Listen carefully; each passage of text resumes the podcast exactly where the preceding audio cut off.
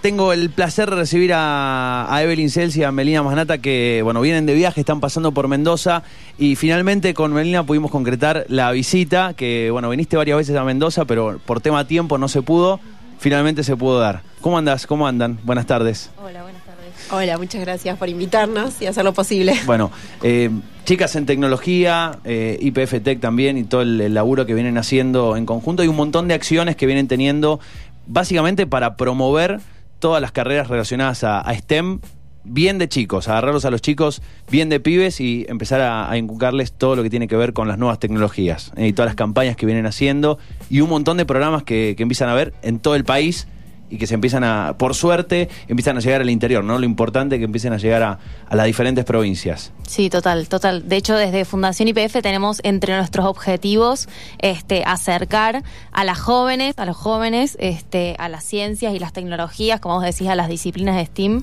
Este, y poder formarlos, digamos, eh, generar las habilidades que necesitan para el presente y para el futuro. Ujú.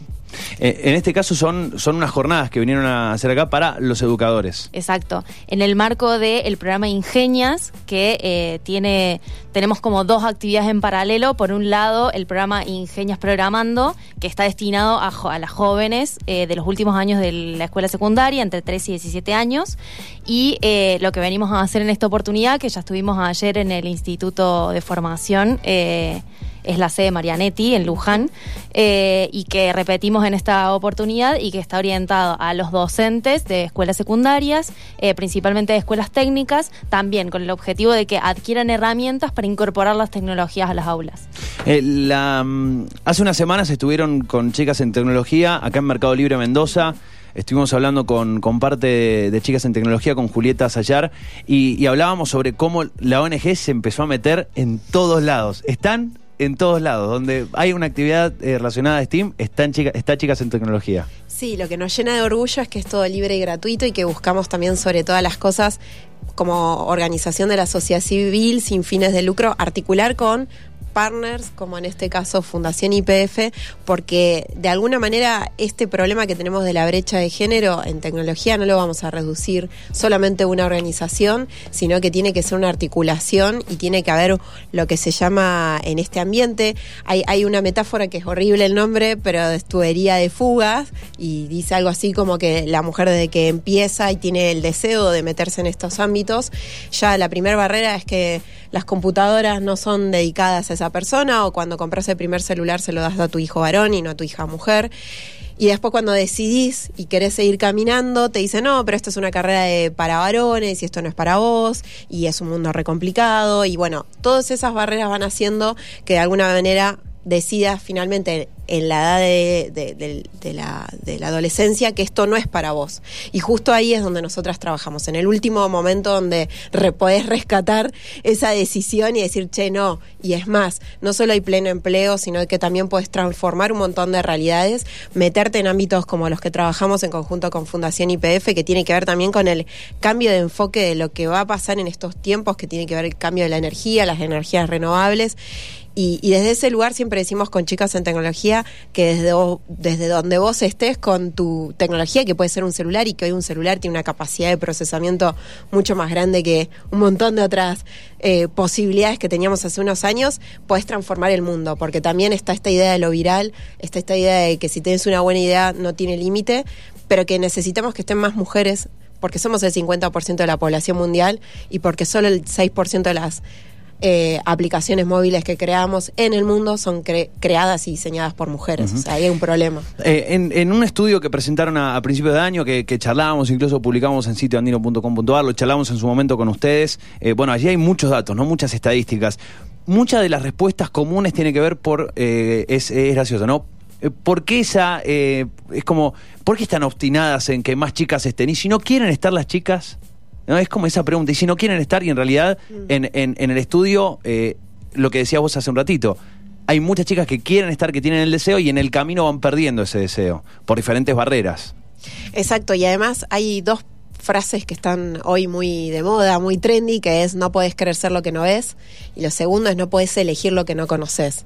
Si vos no ves mujeres que se dediquen a esto, y de hecho la semana pasada recién salió Barbie piloto de avión, en el mundo de la aeronáutica la única Barbie Sí, que vi. había posible era una zafata. Está todo bien, pero bueno, como que esto pasó en el 2019 en el mundo.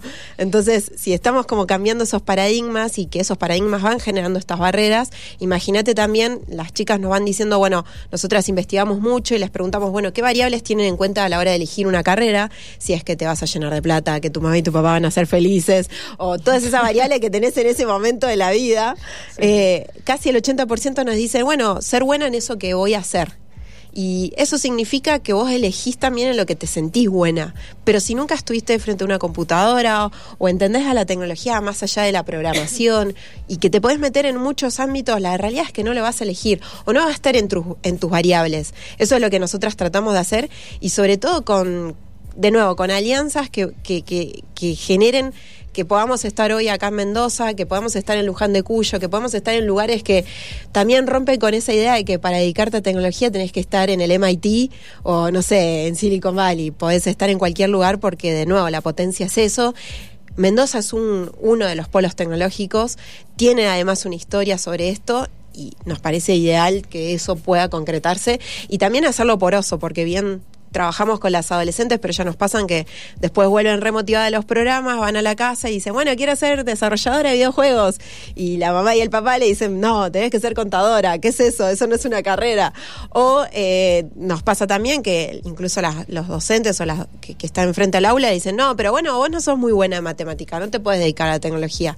Cuando hay una idea de la matemática que está más cerrada a la matemática escolarizada, que no es la matemática que usás vos en el mundo de la programación o en lo que tiene que ver con la tecnología. Entonces, por eso hoy y ayer es que estuvimos trabajando también con esos docentes, porque si esto no se difunde, es muy difícil que después todo el esfuerzo que hacemos con las chicas tenga una articulación y en eso también los medios tienen una, una fuerte incidencia porque nos pasa que, que cuando vos pensás, bueno, ¿por qué las mujeres dejaron de estudiar esto? Y mucho tiene que ver con el mundo de, de- la publicidad, de los medios, que empezaron a mostrar solo casos de éxito o solo eh, varones americanos, blancos, con determinados estereotipos que hoy de hecho hicieron tanta mella que si pensás en alguien que innova en tecnología no puedes dejar de pensar en Steve Jobs, en Bill Gates. De hecho ahora que está en Netflix la... Eh, me estaba acordando de eso, la- sí, el, el Inside Bill's Brain, como dentro del cerebro de, de- de Gates. Y ahí, ahí cuentan cómo eh, cuando arman la fundación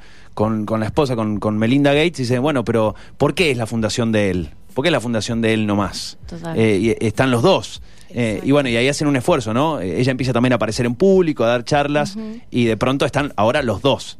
Es que ahí, eh, a mí lo interesante de, de eso, lo que me parece interesante de eso es como realmente hay que pinchar la pregunta. Cuando nos preguntan a nosotros por qué eh, estamos tan obstinadas en acercar a las jóvenes a estas disciplinas y, y en esta idea de, si, y si no, les, si no quieren estudiar eso, la pregunta es, bueno, ¿y por qué no querrían? ¿No? Y trabajar un poco sobre eso, porque pienso en, los datos que, que comparte Meli, pero también nosotros desde Fundación tenemos el programa de oficios, en el que también buscamos acercar los oficios no tradicionales a las mujeres.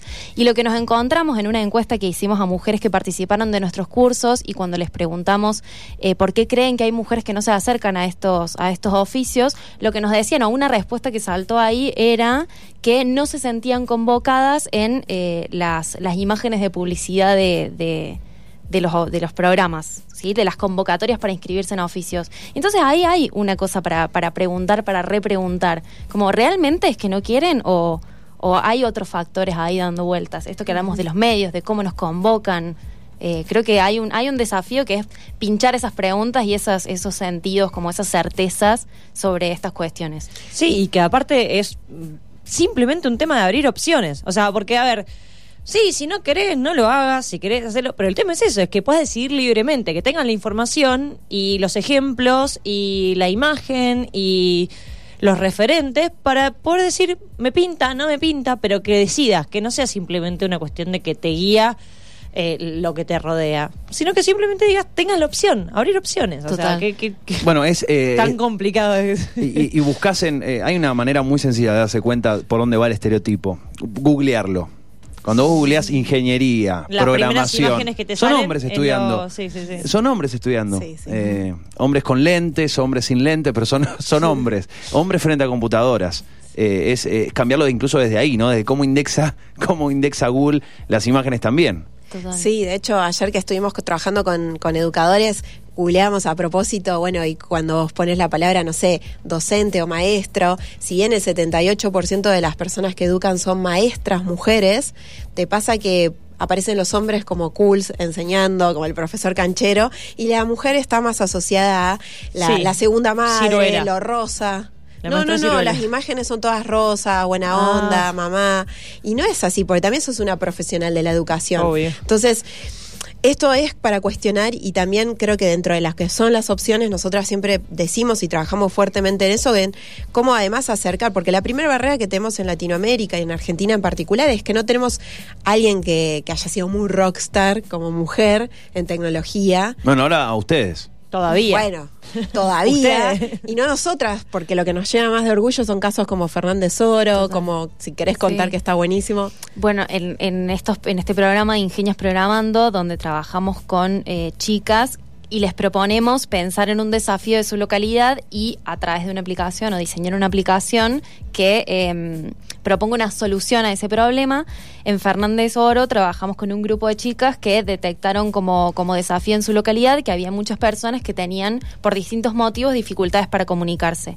Y ellas generaron o crearon una aplicación, crearon, y creo que esa es como la palabra, crearon una aplicación que a través de pictogramas permitía que estas personas que tenían problemas para comunicarse pudieran hacerlo. Y ellas cuentan eh, que algo que les dio mucha satisfacción al, momento de, de- utilizar la aplicación es que lo probaron con una chica este, que cuando, cuando usó la aplicación lo primero que dijo fue, mamá, estoy feliz. Y eso es como, im- imagínate lo que fue para ellas, este, poder, poder eh, mostrar primero que era posible crear una solución y que podían ser ellas las que la crearan, este, y segundo, ver ahí en el momento el fruto de eso, de ese trabajo que les llevó todo el verano, porque ellas participaron de este programa en conjunto con un referente, que eso es clave, un adulto o una, una persona este, que, que se comprometa con la importancia de generar oportunidades para las chicas en ciencias y tecnologías este, y las acompañe en el proceso de crear una aplicación. Em, y bueno, y ver los frutos de eso en un trabajo que les llevó un montón, pero que hoy les permite haber viajado a Tucumán a un congreso internacional para mostrar esa aplicación, seguir mejorando esa aplicación. Eh, hay, no, no, hay, eh, recién hablabas vos de querer ser eh, muy bueno en lo que uno hace, que, que la mo- una de las motivaciones era quiero ser muy bueno, quiero ser dar todo de mí. Pero además, encima, como, eh, como, como potenciador, está el, el dato que hoy hay mucho trabajo. Eh, o sea, vas a tener laburo seguro. Y te dediques a lo que te dediques, te guste o no te guste, la tecnología nos va a atravesar. Y entender un poco también de qué se trata eso que vos estás usando todos los días, esto que a veces nos pasa, por ejemplo, con los talleres que damos con los educadores, lo primero que hacemos es abrir la caja negra y decir, bueno, pará, eh, esto está preparado, inventado y, y tiene una tendencia. Y la realidad es que hoy la tendencia es del mercado. El mercado decide que quiere más con- personas que consuman y no tantas personas que crean. Entonces, cuando vos decís, ay, qué bueno, mira, yo estaba, quería irme a Calamuchita de vacaciones y me aparecen un montón de propaganda de Calamuchita, eso está digitado. O sea, eso, hay un algoritmo atrás. No, no es que sos tan inteligente o la computadora es tan inteligente, porque le damos esa entidad, viste, como si fuera La una- deshumanizamos. Sí, sí, Exacto, como esa cosa de está procesando, está pensando, no está pensando, señora, o mi hijo es muy inteligente porque sabe usar la tecnología. No, hubo un equipo que estudió, hizo eh, todo lo que tiene que ver con análisis de cómo interactuamos las personas con las tecnologías y buscamos que todo eso no sea más amigable y familiar. Pero volviendo un poco a esto que, vos decías, eh, el problema es que este es un sector o un segmento donde va cubriendo y cobrando cada vez más impacto y nos estamos olvidando que hoy hasta los presidentes eligen por WhatsApp y por un montón de redes sociales. ¿Quién maneja ese algoritmo? Es una pregunta hasta para la participación ciudadana y lo que nosotras más buscamos en estas iniciativas es que abran la caja negra y se cuestionen estas preguntas que decía Eve y dónde están, porque Fernández Oro es, es una localidad donde no hay una universidad después para seguir estudiando. Lo más fuerte para mí que se van a llevar esas chicas es esta como cambio de, de perspectiva y, y- y hasta deseo de transformar y irse a seguir estudiando o quedarse ahí porque también la tecnología te permite estudiar donde vos estés, pero dentro de eso convertirse en otro tipo de líderes, porque también otra de las cosas que siempre hablamos eh, desde, desde lo que hacemos con Ingenias, es un poco como que transformar esa idea de, de, la persona que trabaja con tecnología es un líder determinado, ¿no? Como que yo siempre digo, es como Steve Jobs con pelucas, si queremos pensarlo al, lado de la mujer. Y sabíamos que el chabón, todo bien, pero era malísimo liderando. No, no podía formar equipo. Entonces, ¿queremos eso? No, el mundo que les no, un tipo violento, mala onda. Exacto. Y incluso con todo lo bueno, ahora me cae un rayo, ¿no?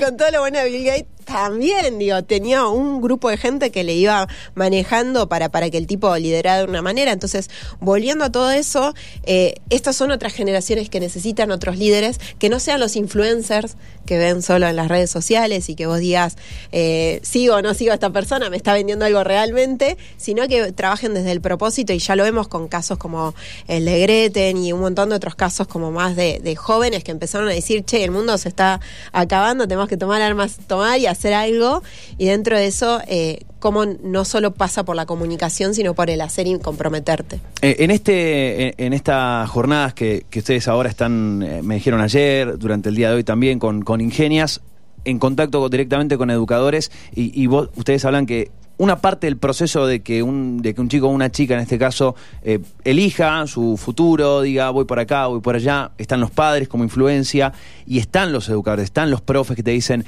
che, mira, yo te veo, te veo con pasta para esto, te veo con pasta para lo otro. Hay una influencia ahí.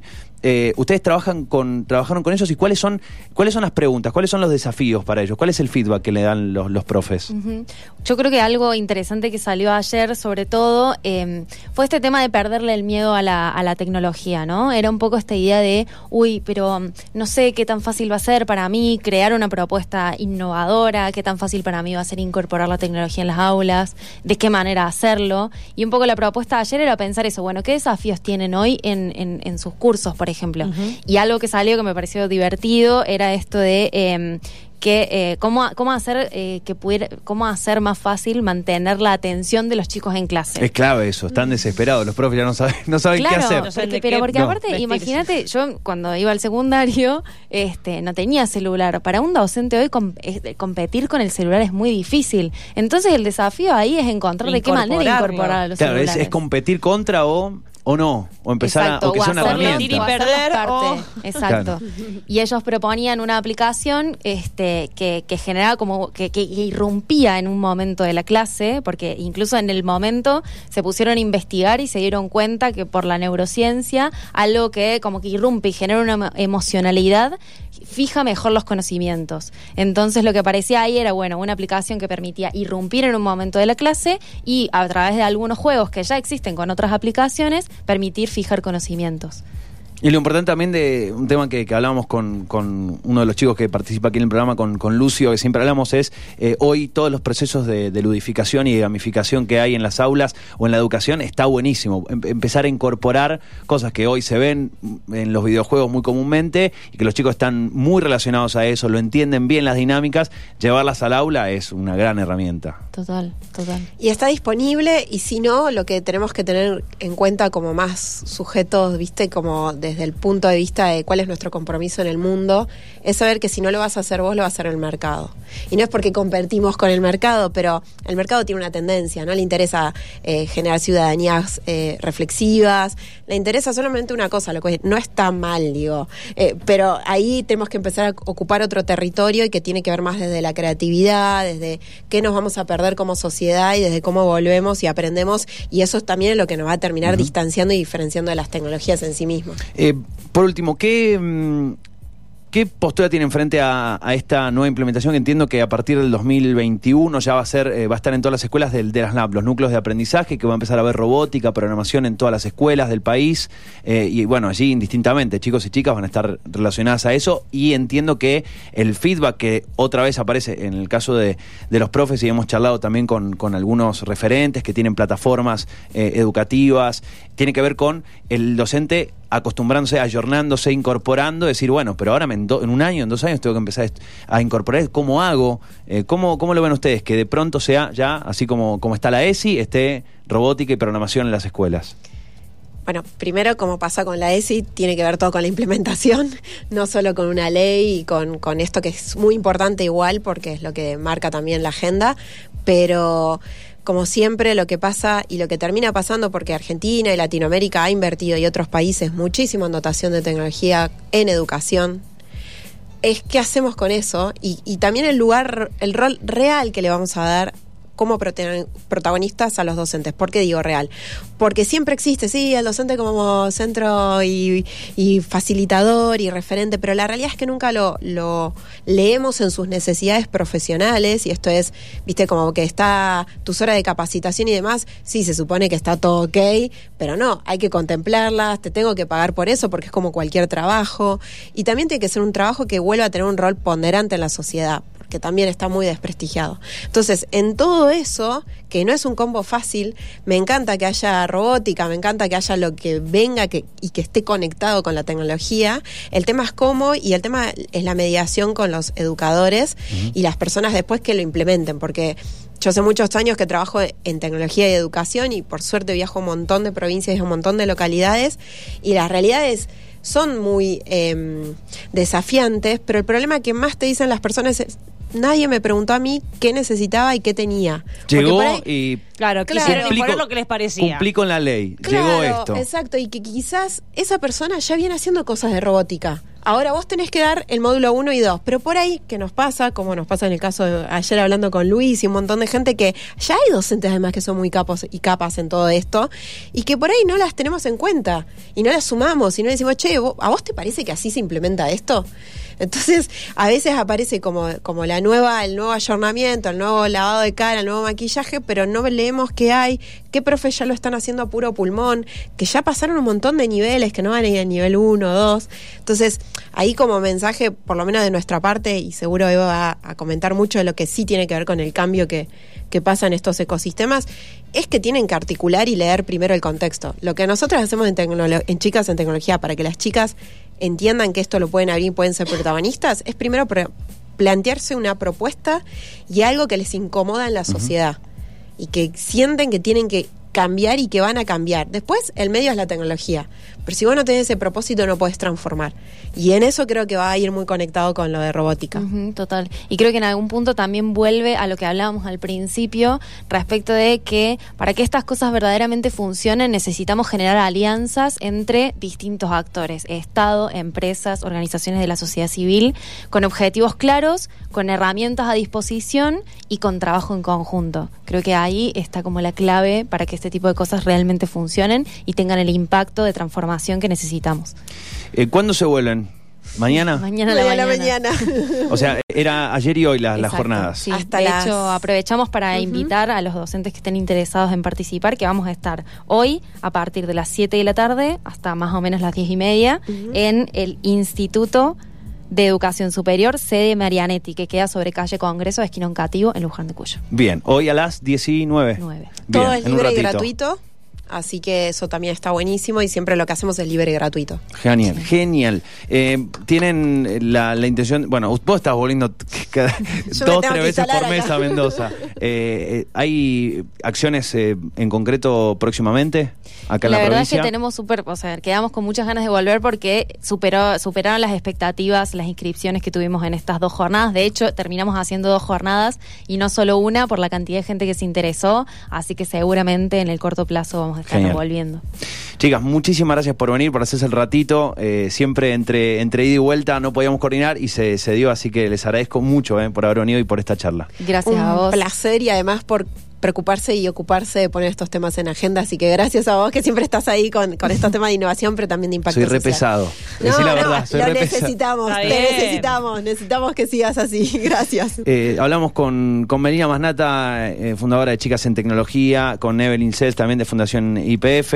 Eh, bueno, hoy 19 horas entonces, recordame la, la dirección. Es eh, Congreso de Tucumán y Oncativo. Muy bien, ahí en, en Luján de Cuyo, todos los educadores que quieran ir eh, para, bueno, para intercambiar ideas, para tener nuevas herramientas, para plantear las problemáticas que tienen en el aula y obviamente para ponderar eh, el, rol eh, y la oportunidad de que las chicas empiecen a meterse en estos temas, en ingeniería, en informática, en programación, en todas estas carreras que hoy hace falta. Eh, hay un montón de trabajo, hay un montón de, chicos y chicas que son excelentes, de chicos, ya todos los, programas que hay de un montón de empresas que organizan estos concursos y salen unas ideas maravillosas para solucionar cosas que tienen en, en sus comunidades. Sí, e incluso desarrollan programas de incentivos para que porque necesitan eso, necesitan esas manos, esas cabezas y esas ideas.